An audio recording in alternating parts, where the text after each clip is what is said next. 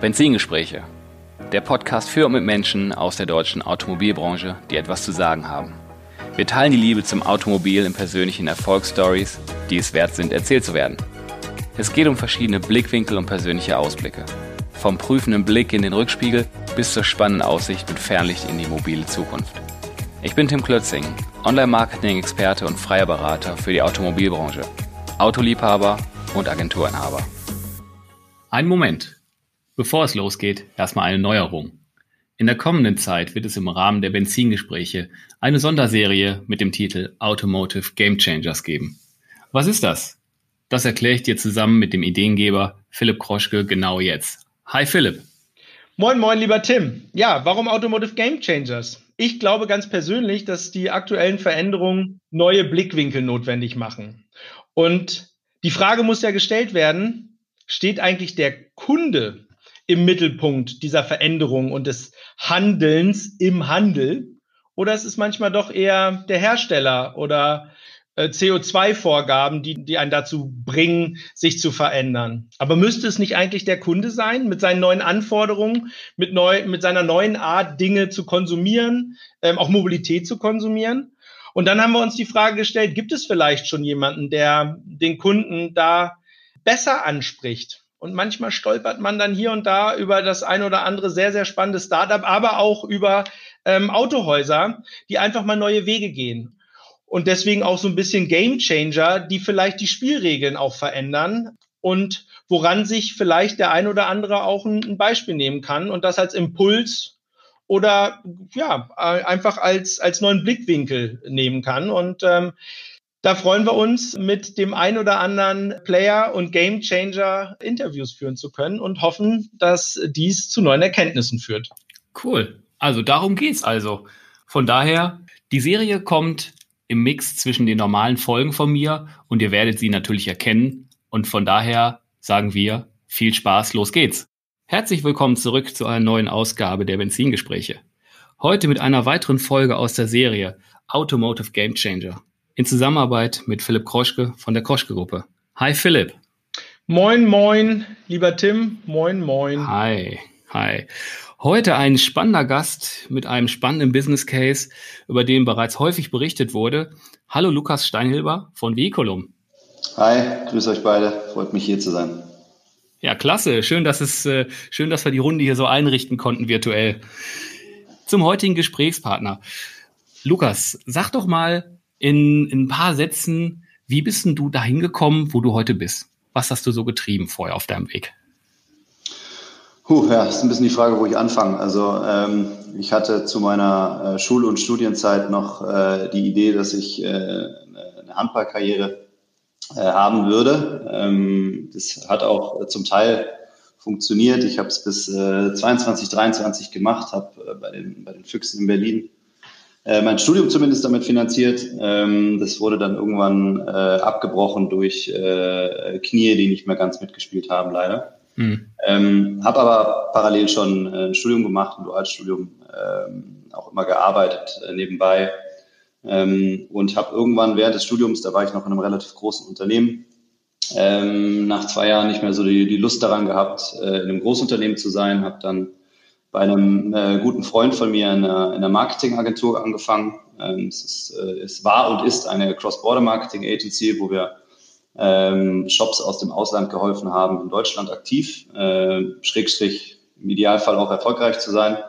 Ähm, das habe ich, das habe ich dann, da habe ich dann angefangen, ähm, bin dann auch nach dem Studium da fest eingestiegen ähm, und habe mich in der Zeit äh, sehr, sehr intensiv, wie ihr euch vorstellen könnt, mit dem Thema E-Commerce, ähm, Online Customer Journeys äh, etc. beschäftigt und vor allem auch mit dem Thema Online Marketing.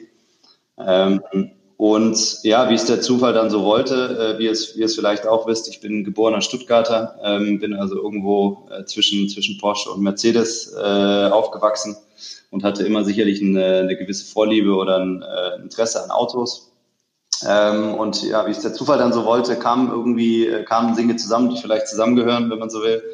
Ähm, ich habe ich hab, äh, für mich und die Geschäftsführer damals in der Agentur ähm, Autos gesucht, weil wir viel vertrieblich unterwegs waren ähm, und äh, habe tatsächlich auch angefangen, äh, online zu suchen, wurde dann äh, maßlos enttäuscht äh, auf der Suche und äh, habe mir, hab mir dann gedacht, das, das muss irgendwie besser gehen. Ähm, und das war quasi der Startschuss für das, was ich jetzt die letzten fünf Jahre gemeinsam mit meinem Geschäftspartner mache. Also ist das wirklich, ich sag mal, aus einem, aus einem eigenen Antrieb heraus ist die Idee entstanden und nicht, hast du nicht irgendwo ein Business Case gesucht, guck mal, wo die Lücke ist, sondern das kam. Nee, nee tatsächlich, so war das. Äh, ich ich äh, bewundere immer wieder äh, Gründer oder Unternehmer, die tatsächlich sich, sich gewisse Märkte anschauen und darin ein Business Case sehen. Das ist bei mir nicht der Fall. Ich musste es am eigenen Leib erfahren, wie der Prozess damals war. Es war tatsächlich auch, wie wir an die Autos gekommen sind, war relativ witzig, weil ich den klassischen Weg gegangen bin und habe in Berlin die Autohäuser abgeklappert ähm, wurde dann nicht so richtig fündig und das Endergebnis war, dass wir die Autos in der Nähe vom Bodensee äh, organisiert haben für deutlich besseren Preis mit einer äh, Lieferung tatsächlich bis nach Berlin. Also das äh, unter anderem auch das Thema von, äh, von Kroschke. Ähm, und da, da hat es mir dann eigentlich, das war das Endergebnis war gut, der Weg dahin war, äh, war nicht befriedigend und ähm, das war tatsächlich der Startschuss, ja. Cool. Ja, Philipp, sag du doch mal ein paar Sätze zu Vehiculum mein, jetzt kommt mein, mein Part, der mir zugewiesene. Also, natürlich, natürlich ordentlich recherchiert, ähm, äh, bei euch auf den Webseiten und äh, im, im Netz. Äh, Gründungsjahr 2015, du hast ja eben gerade schon mal zwei, drei Worte äh, zu, äh, zur, zur Gründungs- oder zur Entstehungsgeschichte erzählt. Ähm, mittlerweile sehr, sehr spannend, äh, vielleicht sogar jetzt schon mehr. Ich weiß nicht, ich habe gestern die äh, Informationen äh, abgesaugt. 106 Mitarbeiter, äh, die dafür sorgen, äh, dass äh, das digitale Leasinggeschäft funktioniert und über 500 Millionen ähm, vermittelter, vermittelter Umsatz. Also wirklich Chapeau und Hut ab.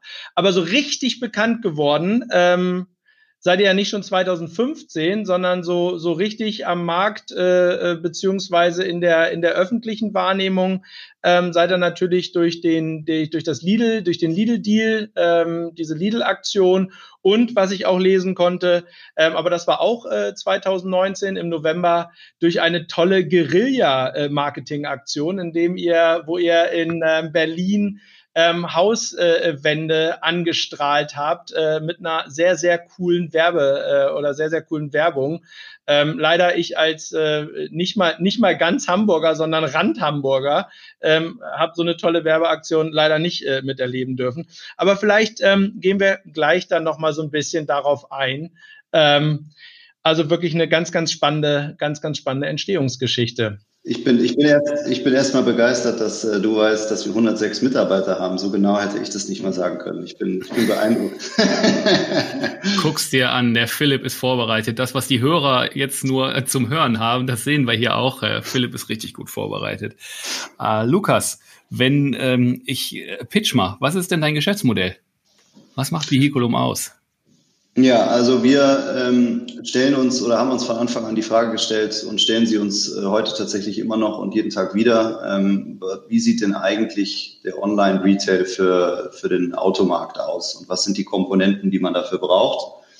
Ähm, und da kann man sich natürlich äh, gewissen anderen äh, Industrien auch schon bedienen. Das ist äh, letztendlich ähm, nicht, nicht immer eine komplette Neuigkeit allerdings für den Automarkt schon. Ähm, und wenn man über E-Commerce oder Online-Retail nachdenkt, dann hat man immer gewisse Komponenten, die auf der einen Seite eine Notwendigkeit sind, würde ich fast sagen, und auf der anderen Seite auch ähm, das gelernte Verhalten der Kunden widerspiegeln.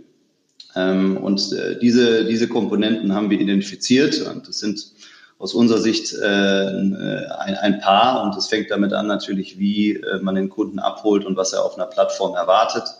Ähm, da ist man bei äh, sicherlich bei einer Übersicht über den Gesamtmarkt. Man ist äh, beim Thema Pricing, was ein relativ äh, interessantes ist. Äh, man braucht Transaktionspreise, man braucht die Möglichkeit für den Kunden äh, mit einer Infrastruktur, die man zur Verfügung stellt, ähm, tatsächlich auch einen äh, Vertrag zu erhalten beziehungsweise ihn, ihn abschließen zu können. Und man braucht äh, im Nachgang sowas wie, wie Logistik oder auch Produkte, die das Auto eigentlich, äh, ja, wir nennen das Road Ready machen. Das heißt, es ist nicht damit abgetan, dass man äh, ein Auto verkauft, sondern bis ein Kunde im Auto sitzt und es nutzen kann, sind Themen wie äh, Logistik, Versicherung, ähm, Serviceaspekte, Reifen, ja, diese ganzen Themen, die dazukommen Die muss Zul man zur Verfügung Zulassung vielleicht. Zulassung, ganz wichtig, selbstverständlich. Ähm, und das sind alles Komponenten, die wir, die wir schon, äh, glaube ich, vor fünf Jahren ganz gut erkannt haben, ähm, wo wir aber dann auch äh, gemerkt haben, wir können nicht alles auf einmal äh, erschlagen, sondern müssen uns da so ein bisschen äh, ranrobben und gucken, was sind, wo sind die größten Probleme der Kunden und äh, die versuchen wir nach und nach äh, so gut es geht zu lösen. Ähm, und das ist eigentlich im Kern genau das, was wir tun, ist ähm, nämlich dem Kunden eine, eine Plattform zu bieten, wo er sich, wo er sich wohlfühlt, äh, wo er Dinge wiederfindet, die er, die er schon kennt ähm, und wo er immer das Gefühl hat, die richtige Entscheidung zu treffen. Ähm, und ja, da sind wir immer noch dran. Wir sind noch lange nicht am Ende, aber äh, das ist zumindest die, die, die Vision, der wir folgen. Cool. Ihr habt euch mit dem Thema erstmal auf gewerbliche Kunden gestört.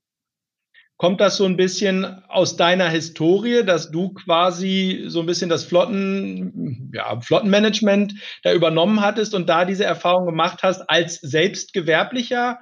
Oder ähm, wo, wo und wie hat die Entscheidung stattgefunden, erstmal den gewerblichen Kunden in Fokus zu nehmen? Ja, ja, gute Frage. Ähm, äh, hat eigentlich weniger was damit zu tun, äh, wie ich auf die Idee gekommen bin, sondern wirklich es war relativ pragmatisch, würde ich sagen, wenn man sich den Querschnitt vom Markt anguckt, wie da die Aufteilung ist von den Zulassungen oder von, vom Absatz, dann äh, ist es klar, wenn man wenn man es grob unterteilt, wir beschäftigen uns ja mit dem, mit dem Thema Leasing, dann ist Leasing unterteilt in Privatkunden, äh, Klein, Kleingewerbe oder also Mittelständler und, und Flotte. Flotte haben wir von vornherein ausgeschlossen, also Großflotte, da gibt es äh, da gibt's wahnsinnig viel Angebot und ein ziemlich großer Wettbewerbsdruck. Das heißt, wir sind eigentlich da reingegangen, was gerade im klassischen Offline-Retail stattfindet. Und da, da war bis dato und ist auch immer noch der gewerbliche Teil einfach der größere. Ähm, das heißt, wir haben auch da damit angefangen, äh, was für uns als am logischsten erscheint, äh, haben dann aber auch ähm, äh, in 2019 den Schritt, den Schritt gewagt, äh, ähm, auch in den Privatkundenmarkt ein, äh, einzu, äh, einzutauchen. Sicherlich auch ein bisschen beschleunigt. Ich habe es vorhin schon angesprochen durch eine sehr erfolgreiche Kampagne, die wir machen durften mit mit Lidl und anderen Kooperationspartnern, wo wir gesehen haben, dass es nicht mehr so sehr eine Frage ist, ob, ob der, der Privatkunde bereit ist zu leasen, sondern der ist sogar bereit, online bei Lidl zu leasen. Und das hat uns dann sehr stark ermutigt, diesen Schritt zu gehen. Ähm, und weil wir eben auch am Anfang noch äh, gewusst haben, dass, dass das Thema Leasing im gewerblichen Bereich nicht mehr wirklich erklärungsbedürftig ist. Das ist den Kunden, die kennen das alle. Und im Privatkundenmarkt ähm, hatten wir zumindest zum Start, und das ist jetzt zum Teil tatsächlich immer noch ein bisschen der Fall, äh, muss man auch die Vorteile äh, oder das Produkt selber erklären. Und da muss man natürlich dann schauen, wenn man eine kleine oder junge Organisation ist, dass man sich auf die Dinge fokussiert, die man, äh, wo man auch schnell einen Mehrwert schaffen kann. Ähm, und das war eigentlich der Hintergrund, dass wir wirklich auf den Markt geschaut haben und uns gefragt haben, wo können wir schnell den größten Mehrwert liefern. Mhm. Okay, du hast, du hast vorhin in der vorletzten Antwort so geschnitten, ja, wir haben uns das angeschaut und aus anderen Branchen haben wir, ich sag mal, schon bessere Nutzer Nutzererlebnisse gehabt. Gab es bei der Umsetzung, wo ihr da gestartet seid, hattest du eine andere Branche irgendwie noch so vor Augen, wo du gesagt hast, hey, das, das Nutzererlebnis, äh, was ich da habe, das wäre ja geil, wenn wir es da auch im, im Fahrzeug-Leasing-Markt hätten. Gab es da mhm. eine Vorlage, ein Blueprint? Ähm, ich, ja und nein, würde ich mal sagen. Es gibt natürlich immer das, das Nonplusultra, wenn man über E-Commerce redet, dann ist man schnell bei, äh, bei Amazon und der Experience, die man da bekommt. Ähm, allerdings ist es bei uns so, dass wir uns eher äh, ganz verschiedenen Branchen und ganz verschiedenen Playern bedienen äh, und gucken, was machen die aus unserer Sicht gut. Und wir, wir testen natürlich auch sehr, sehr viel ähm, allerdings muss man auch akzeptieren, und das, das, das haben wir, das hat aber auch bei uns ein bisschen gebraucht, dass man Auto, Auto ist nicht gleich äh, Jeans. Und das heißt, man, man muss auch gewisse Dinge selber entwerfen und äh, kann nicht äh, einen Blueprint nehmen und sagen, das machen wir jetzt mal für Auto, dann funktioniert das auch. Das liegt zum einen an der, ähm, ja, an der Komplexität des Marktes, aber auch an der Komplexität des Produktes ähm, diese ganzen Varianzen, die es da gibt, die verschiedenen Zusammenstellungen von einem Fahrzeug, die es gibt, das ist einfach, ähm, das ist nicht ganz abbildbar, äh, wie man das, wie man das im Ursprung äh, sich vielleicht gedacht hat.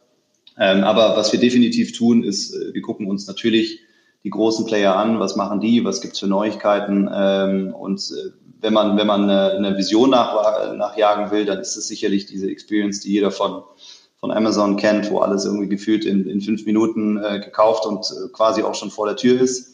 Ähm, auf mhm. der anderen Seite ist uns auch mittlerweile, oder es klingt auch logisch, das ist nichts, was man mit dem Auto in der Geschwindigkeit wirklich umsetzen kann, zumindest nicht in naher Zukunft. Äh, da sind wir beim Thema Zulassung wieder, äh, lieber Philipp. Ähm, das geht leider in Deutschland vor allem nicht von heute auf morgen. Ähm, das heißt, man muss die, man muss natürlich auch die, das Produkt ein bisschen den Gegebenheiten des Marktes anpassen. Auch wenn wir da äh, immer weiter versuchen äh, und es auch weiter tun werden, äh, die Prozesse zu optimieren und zu verkürzen und zu beschleunigen. Das, das muss das Ziel sein. Ähm, ob, man, ob es am Ende wir oder irgendjemand anders schafft, an Amazon, äh, an eine Amazon Experience ranzukommen, das sei mal dahingestellt, aber man sollte sich die, die Ziele so hoch stecken, wie nur irgendwie möglich. Mhm. Okay. Ihr seid ja 2019 auch in den Privatkundenmarkt äh, gestartet. Ähm, Gibt es da andere Erwartungshaltungen? Hat sich da, hat sich da, musstet ihr euch da stärker anpassen?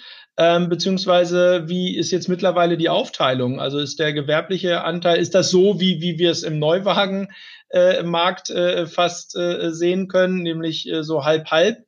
Ähm, ist, das, ist das bei euch mittlerweile auch so? Und sind die Anforderungen äh, der einzelnen Gruppen sozusagen andere? Und wenn ja, was hat das mit euch gemacht? Also worauf müsst ihr da dabei achten? Ist der Vertrieb anders? Was, was passiert ja, da? Also es gibt, es gibt definitiv Unterschiede. Ähm, vielleicht erstmal kurz die äh, paar Fakten. Also wir haben in etwa eine Aufteilung von, das schwankt immer ein bisschen, aber so circa 70 Prozent ist immer noch Gewerbe, 30 Prozent ist privat. Ähm, das, das schwankt immer monatlich ein bisschen, aber so Pi mal Daumen kann man das als, als Gradmesser nehmen. Das ist, wenn man sich jetzt nicht den Gesamtmarkt, sondern auch äh, Leasing anguckt, tatsächlich mehr oder weniger äh, fast, fast äh, so ein bisschen der, der Querschnitt auch davon. Also das passt, glaube ich, ganz gut. Ähm, was die Anforderungen angeht, da gibt es da gibt's mehrere Ebenen, würde ich sagen. Es gibt auf der einen Seite ähm, rechtliche Anforderungen, wo man beim, beim Privatkunden, Schrägstrich Verbraucher, ähm, ein bisschen mehr Dinge erfüllen muss. Ähm, das, deswegen kann man es nicht einfach äh, aus, aus Netto-Brutto machen und die Welt ist in Ordnung, sondern man muss äh, sicherstellen, dass man ähm, alles so zur Verfügung stellt, wie es sein soll. Das ist der eine Teil. Der andere Teil vom, vom Kunden her, das, das Kundenprofil ist natürlich äh, schon ein anderes. Ne? Also es ist äh, selbst der, der Freiberufler oder der Restaurantbesitzer, wo man jetzt drüber streiten könnte, ob der eigentlich nicht eher ein Privat ist, ein Privatkunde ist. Nichtsdestotrotz ähm, äh, ist es Geld, was irgendwie aus, äh, aus, dem, aus dem Gewerbe generiert wird. Man hat steuerliche Vorteile. Ähm, der, der, der ist viel mehr damit vertraut, ähm, warum Leasing Sinn macht. Und entsprechend ist die, ist, ist ja, die Erklärungsbedürfnis, das Erklärungsbedürfnis ist ein bisschen niedriger.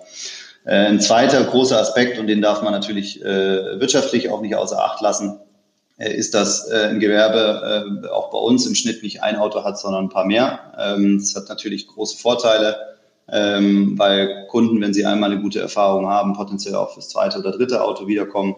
Ähm, das hat man jetzt beim Privatkunden nicht so häufig. Da gibt es natürlich auch den Zweitwagen, den man dann vielleicht nochmal holt. Aber äh, grundsätzlich ist, äh, ist der, der Pool an Fahrzeugen logischerweise kleiner pro Kunde. Ähm, und entsprechend muss man auch äh, aus Marketing-Sicht oder ähm, je nachdem aus Vertriebssicht ein bisschen anders äh, an diese Kunden rangehen oder mit, mit äh, anderen Tools oder Features äh, eben auch überzeugen. Ähm, aber ich sage es nochmal, ähm, wir, werden, wir werden nicht groß anfangen, riesige Flottentools zu bauen, weil ich glaube, da gibt es Anbieter auf dem Markt, die das sehr gut können, sondern wir versuchen schon eher aus, sagen wir, aus Verbrauchersicht zu denken. Ähm, was würde ich als Privatkunde tun? Weil ich glaube, wenn man, wenn man, wenn man den Privatkunden gut, gut abholt, dann, dann schafft man es auch äh, ganz, ganz gut mit dem Gewerbekunden. Und das ist ein bisschen die, die, würde ich fast sagen, die Transformation, die wir dann durchgemacht haben. Am Anfang war natürlich alles nur Gewerbe, dann kommt Privat on top und mittlerweile ist aus, aus Kundenbrille viel mehr ausgerichtet auf den, auf den Privatkunden, obwohl er jetzt noch nicht den Großteil äh, des Absatzes ausmacht. Ähm, was, was natürlich vielleicht noch ein letzter Aspekt auch äh, relevant ist, ist, ist äh, das Thema Marketing. Ähm, man, man hat, wenn man im Privatkundenbereich unterwegs ist, äh, grundsätzlich ein bisschen mehr Möglichkeiten, beziehungsweise reduziert man den Streuverlust. Also wenn man versucht, nur auf Gewerbekunden zu zielen, ähm, dann äh, akquiriert man automatisch auch äh, Privatkunden auf der eigenen Plattform und was bis, äh, bis 2019 der Fall war, den haben wir im Grunde genommen Riegel vorgeschoben, haben gesagt, ihr dürft nicht bei uns. Und das, das ist natürlich per Definition nicht ganz so effizient. Ähm, und insofern sind es mehrere Faktoren, die man, die man äh, immer im Hinterkopf haben muss. Aber wir versuchen zumindest äh, die Journey so einheitlich wie möglich zu halten. Weil am Ende ist es egal, ob man äh, einen Privatkunde, einen Restaurantbesitzer oder eine Firma mit 50 Autos in der Flotte. am Ende sitzt eine Person vor diesem Rechner oder vor, sitzt am Smartphone und will was bestellen und entsprechend sollte die Journey auch nicht riesig abweichen oder für den einen einfacher sein als für mhm. den anderen. Ähm, ich habe mir dann, ich habe mir dabei eine andere Frage gestellt, nämlich ist genau diese Kundenfokussierung, die, äh, die ihr da macht, ist das so ein bisschen der Unterschied oder was, was den, was Startups so ein bisschen auch vom Handel unter, unterscheidet? weil ich manchmal bekomme ich das Gefühl, dass diese, dieser Blick ein bisschen, ein bisschen fehlt. Mhm. Also ich will, ich will keinem, keinem Händler ähm, unterstellen, dass er keinen Kundenfokus hat. Ähm, aber das ist sicherlich unser Credo von, von vorne bis hinten und das äh, trifft sicherlich auch auf viele Startups zu, dass wir ähm, Produkte und Prozesse bauen, die rund um das Kundenbedürfnis sind und die letztendlich viel auf Daten basieren. Und ich glaube, das ist der Riesenunterschied von uns ähm, zu Händlern oder auch teilweise noch zu OEMs, ähm, dass wir so viele Daten pro Tag generieren über das Nutzerverhalten von Kunden, dass äh, natürlich auch Anfragen bei uns reinkommen. Und diese Daten zu nutzen und in, in, in Verbesserungen umzusetzen, das ist letztendlich die, die Agilität, von der ganz viele reden, ähm, die, man, die man bestmöglich ausspielen muss. Und das ist natürlich was, was wir tagtäglich machen. Und da, da ist unser großer Vorteil. Das ist sicherlich der mhm. Fall. Wie sehr beeinflusst denn euer Geschäftsmodell jetzt schon den Handel? Und ähm, beeinflusst es das, beeinträchtigt es das oder, oder profitiert es von dem? Ähm, gute Frage. Äh, ich, ich denke, dass wir, wir als Plattform oder, oder Plattform, wie wir sie sind, ähm, eine Entwicklung beschleunigen, die eigentlich auch schon länger im Gange ist, nämlich ähm, einen, eine Bewegung weg vom pur Offline-Geschäft hin zum Online-Geschäft. Und wenn wir mal davon ausgehen, es gab jetzt gerade wieder eine McKinsey-Studie, die rauskam, äh, die davon ausgeht, dass in 2025 circa ein Viertel aller, äh, aller Transaktionen online ablaufen.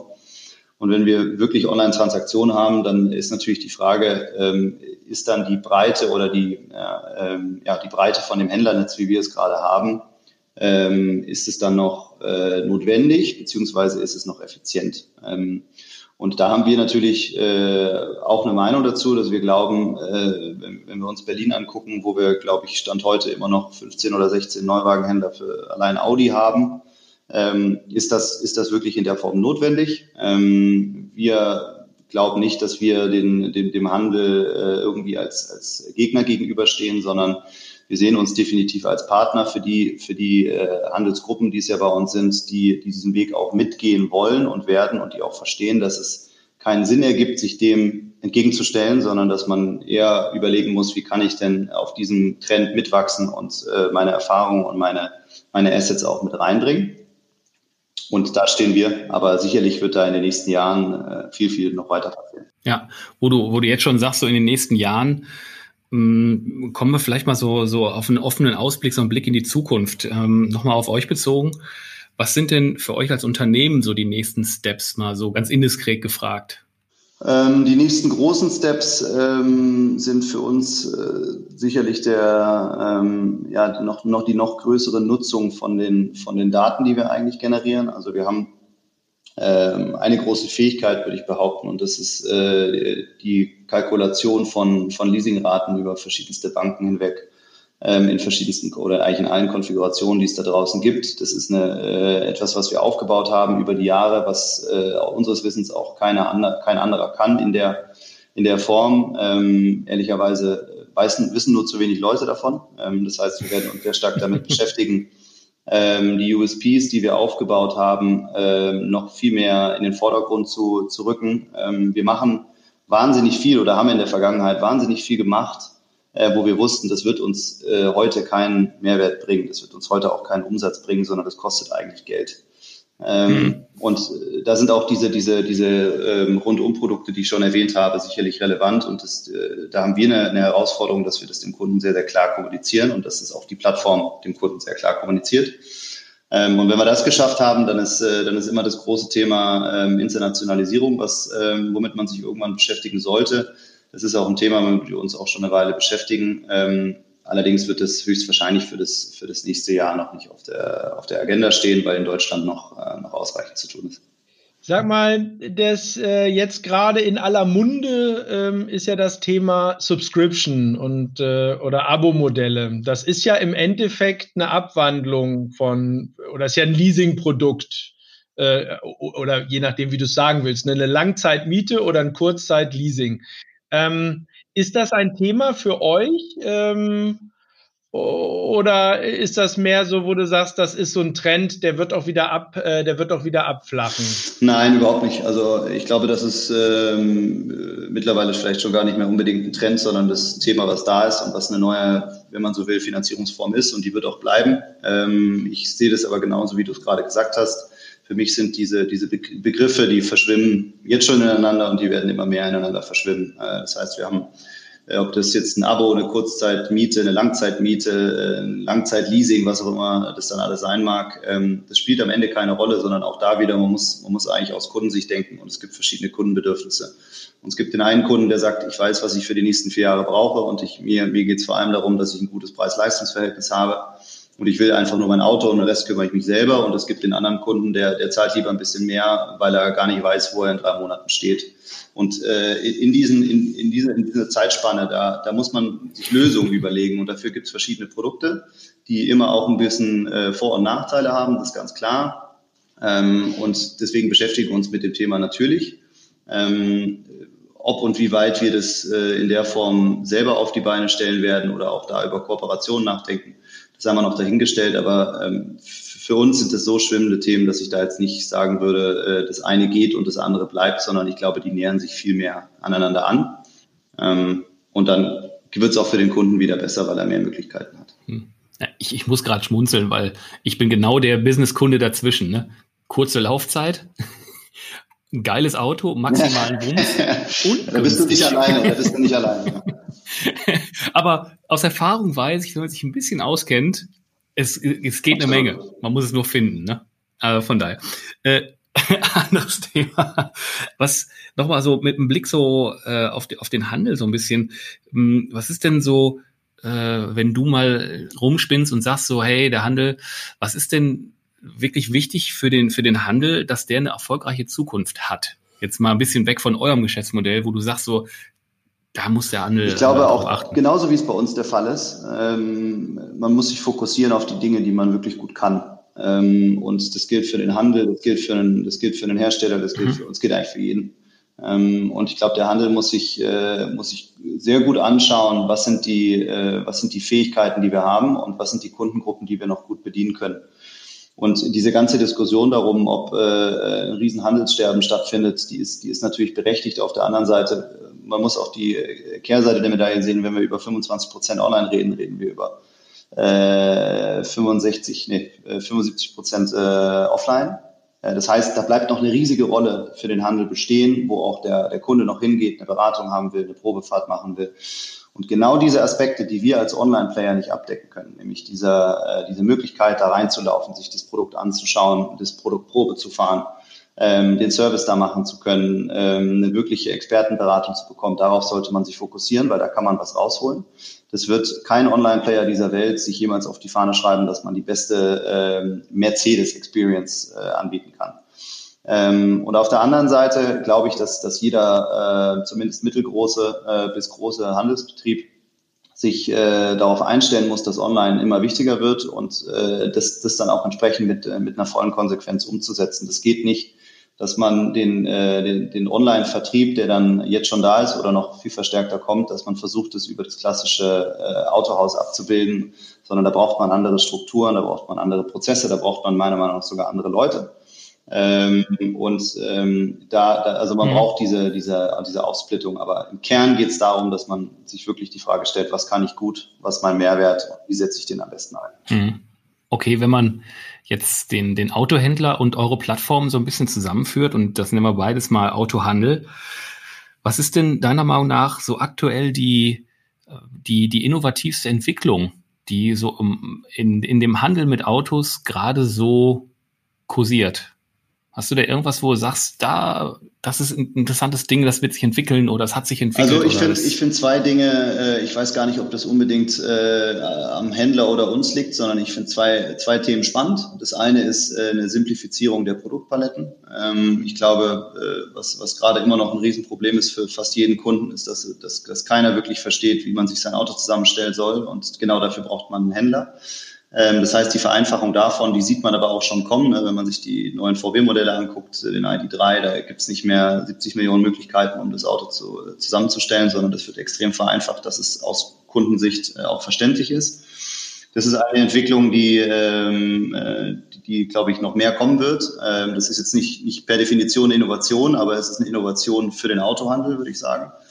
Ähm, und auf der anderen Seite, ähm, was ich ein spannendes Thema finde, wo ich, wo ich aber noch nicht ganz klar darüber bin, wie, wie groß oder wie sinnvoll das ist, ähm, ist das Thema Virtual Reality, also wie man sich wirklich auch von, von zu Hause aus diesen Showroom-Charakter, äh, ja, den, wie man den zu Hause bekommen kann. das sind, das sind zwei, äh, das, ist ein, das sind zwei spannende Themen und VR ist natürlich irgendwie in aller Munde. Ob das wirklich den, den Autohandel in der Form oder ob es das braucht für den Online-Retail, das haben wir noch dahingestellt. Aber finde ich persönlich ein spannendes Thema, weil es was ist, womit wir natürlich auch zu kämpfen haben, dass wir die, äh, die Ansichten des Fahrzeuges oder das Erlebnis des Fahrzeuges, das, das kriegen wir auf einer Plattform nicht hin. Ja, wobei die, die VR- oder AR-Geschichten sind ja hier und da auch schon getestet worden. Emil Freigruppe, meine ich, hatte so, so einen Test mit einer der Schwaben- oder Hessen-Garagen oder sowas. Äh, das poppt immer wieder mal so auf. Auch mobile.de hatte oder hat teilweise noch auf dem Smartphone auf der Startseite teilweise so, so AR-Ads, die du dann halt bewegen kannst, das Fahrzeug siehst.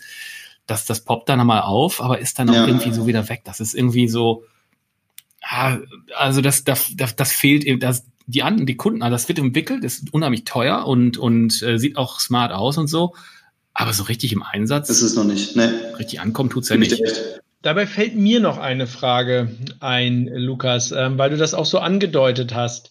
Ähm, das kommt ja nicht von ungefähr, dass äh, so die der ID3 oder jetzt die Elektromodelle tatsächlich in vielleicht geringerer äh, in geringerer Variantenvielzahl kommt. Glaubst du, dass das Thema Elektromobilität ähm, dazu genutzt wird, den Vertrieb ähm, zu erleichtern, dass das quasi so ein bisschen auch ähm, ja, das, ähm, ja, die, die jetzt der Change ist, den der Auto, äh, den der, der Autohersteller nutzt, um tatsächlich äh, in den Direktvertrieb einzusteigen? Ja, also das, das, äh, ich glaube, das kann man nur mit Ja beantworten, weil es ja faktisch gesehen genau der Fall ist bei den, bei, genau bei diesen Modellen. Ähm, und ich glaube, das, das rollen jetzt viele Hersteller, nicht nur im VW-Konzern auch aus, dass ähm, das eher über ein Agenturmodell geht, also nicht mehr das klassische äh, Bonifizierung äh, beziehungsweise Händler kauft ein und verkauft, sondern es ist eher ein Agent dazwischen. Das sieht man ja jetzt schon, das ist, das ist quasi da. Und ähm, um, um ehrlich zu sein, ähm, finde ich das auch eine, eine sehr gute Entwicklung, weil es das Thema äh, Preis ein bisschen normalisiert. Also das ist, äh, was gerade noch immer draußen los ist, äh, mit, mit verrückten Bonifizierungssystemen, verrückten Nachlassverhalten teilweise. Das sehen wir ja jeden Tag. Ähm, und es ist ganz stark dadurch getrieben, wie viel Druck ein Händler hat. Und das heißt, ähm, für den Kunden wird es unfassbar schwer, äh, einen Überblick zu bekommen, weil er immer das Gefühl hat, ich kann auch irgendwo anders hingehen und irgendjemand hat noch größeren Druck und deswegen kriege ich es noch ein bisschen günstiger. Ähm, und das, das muss, das ist irgendwann endlich. Das ist kein nachhaltiges Geschäftsmodell, weil A, ähm, der, der Kunde es auch nicht mehr weiter akzeptieren wird, da bin ich der festen Überzeugung. und B, das natürlich auch letztendlich die Margen nach unten treibt. Und äh, ich glaube, die Differenzierung sollte viel weniger über, über den Preis kommen, sei es jetzt bei der OEM-Website direkt, beim Händler oder auf einer Plattform. Äh, die Differenzierung muss über, über äh, das Produkt beziehungsweise den Prozess kommen und den Kunden muss man da abholen, wo er sich am, am wohlsten fühlt. Ähm, und ich denke, das ist genau die Kerbe, in die, in die jetzt die Hersteller schlagen. Und das ist auch richtig so. Super spannend. Hm. Vielen Dank. Ja. In, in dem Kontext so unsere Abschlussfrage das ist natürlich ein bisschen Glaskugel, weil da eine Jahreszahl vorkommt, aber wie wird sich die deutsche Autobranche in den nächsten oder in den kommenden fünf Jahren entwickeln? Hast du da ein Gefühl? Die gesamte Autobranche, hui, das ist eine große Frage. Ja, ähm, Glaskugel. Glaskugel, ja. Ähm, ich glaube, es, es, ist ein bisschen Realität einge, eingekehrt bei einigen Themen. Ne? Also äh, Thema autonomes Fahren, ähm, wird nicht so schnell kommen, äh, wie wir es uns vielleicht erhofft haben. Ähm, Carsharing löst nicht das Problem, dass wir auf einmal nur noch mit der Hälfte der Autos auf den Straßen unterwegs sind. Ähm, und wir sehen auch schon die Reaktion der Hersteller darauf, dass teilweise sogar sich aus den Geschäftsmodellen verabschiedet wird, sei es Daimler aus dem autonomen Fahren oder der Weiterentwicklung oder äh, BMW und Daimler aus dem Carsharing, wo man, wo man hört, dass es da äh, Überlegungen gibt, ich glaube, ähm, in, in, den nächsten fünf Jahren wird, wird vor allem äh, passieren, dass äh, es in gewisser Weise eine, eine, eine sehr, sehr starke Elektrifizierung gibt. Ähm, das ist, glaube ich, nicht mehr aufzu, aufzuhalten. Jetzt auch mit dem, mit dem Autogipfel, der ja quasi mit dem Ergebnis kam, dass auch die Förderungen nochmal verlängert werden. Dann muss man sich die Frage stellen, gibt es dann überhaupt noch äh, in, in, zwei Jahren Verbrenner oder Diesel? Ich glaube, das wird ein Riesenchange. Ähm, das wird ein Riesenchange geben. Und ich glaube, ähm, eigentlich das Thema, was wir jetzt die, die letzten Minuten besprochen haben. Äh, der Vertrieb wird sich, wird sich massiv ändern. Ähm, da werden ganz neue Regeln gesetzt. Äh, es kommen eigentlich dann auch in den nächsten fünf Jahren äh, die Kundengruppe kommt äh, in das Alter von Neuwagenkäufern und dann so wirklich, die mit dem Handy aufgewachsen sind ähm, und die wirklich komplett dran gewöhnt sind. Und dann werden wir eigentlich erst richtig sehen, ähm, wie der Effekt aussieht von, von Digitalisierung oder Digital Sales. Ähm, diese, diese ganzen Moonshot-Projekte, ähm, da, da will ich gar kein Urteil zu machen, weil ich, da bin ich nicht der Experte. Ähm, das Einzige, was ich da beobachte, ist, dass äh, alles doch ein bisschen länger dauert, als man denkt. Ähm, was mich immer ein bisschen beruhigt, weil ich immer das Gefühl habe, wir sind zu langsam, aber ähm, das, ist, äh, das ist zumindest gut zu sehen, dass es auch an der Front äh, ja, einfach Hürden gibt. Ja, das, das teilen wir auf jeden Fall mit dir. Also äh, Philipp musste auch gerade bei dem Satz äh, des zu langsam, des, des Empfindens, man selber ist zu langsam, musste auch fürchterlich schmunzeln. Und äh, wenn ich so in mich rein denke mit, mit der Agentur, ist es absolut identisch. Ja, ja, das kennt jeder. Okay. Ja, lieber Lukas, lieber Philipp, ich glaube, äh, die haben wir ganz schön auf den Zahn gefühlt und äh, einiges von dir erfahren. Das war echt sehr spannend, oder, Philipp? Ich äh, bin begeistert. Ähm, äh, wieder ganz, ganz spannende Insights, äh, nicht nur für uns, sondern vor allen Dingen für diejenigen, die wir damit begeistern und vielleicht äh, bei denen wir so ein paar Impulse noch setzen wollen, unseren Zuhörern. Ganz genau. Ja, in dem Sinne, lieber Lukas, ganz, ganz vielen Dank, dass du die Zeit genommen hast und da die Insights geteilt hast. Dann sind wir für heute auch so mit durch und da bleibt uns ja nicht mehr viel übrig, als Dankeschön und schöne Grüße nach da draußen an die Zuhörer zu senden und wir hören uns bald wieder. Ciao, macht's gut. Gesund bleiben. Danke euch. Danke ciao. euch. Gesund bleiben. Ciao. Ciao.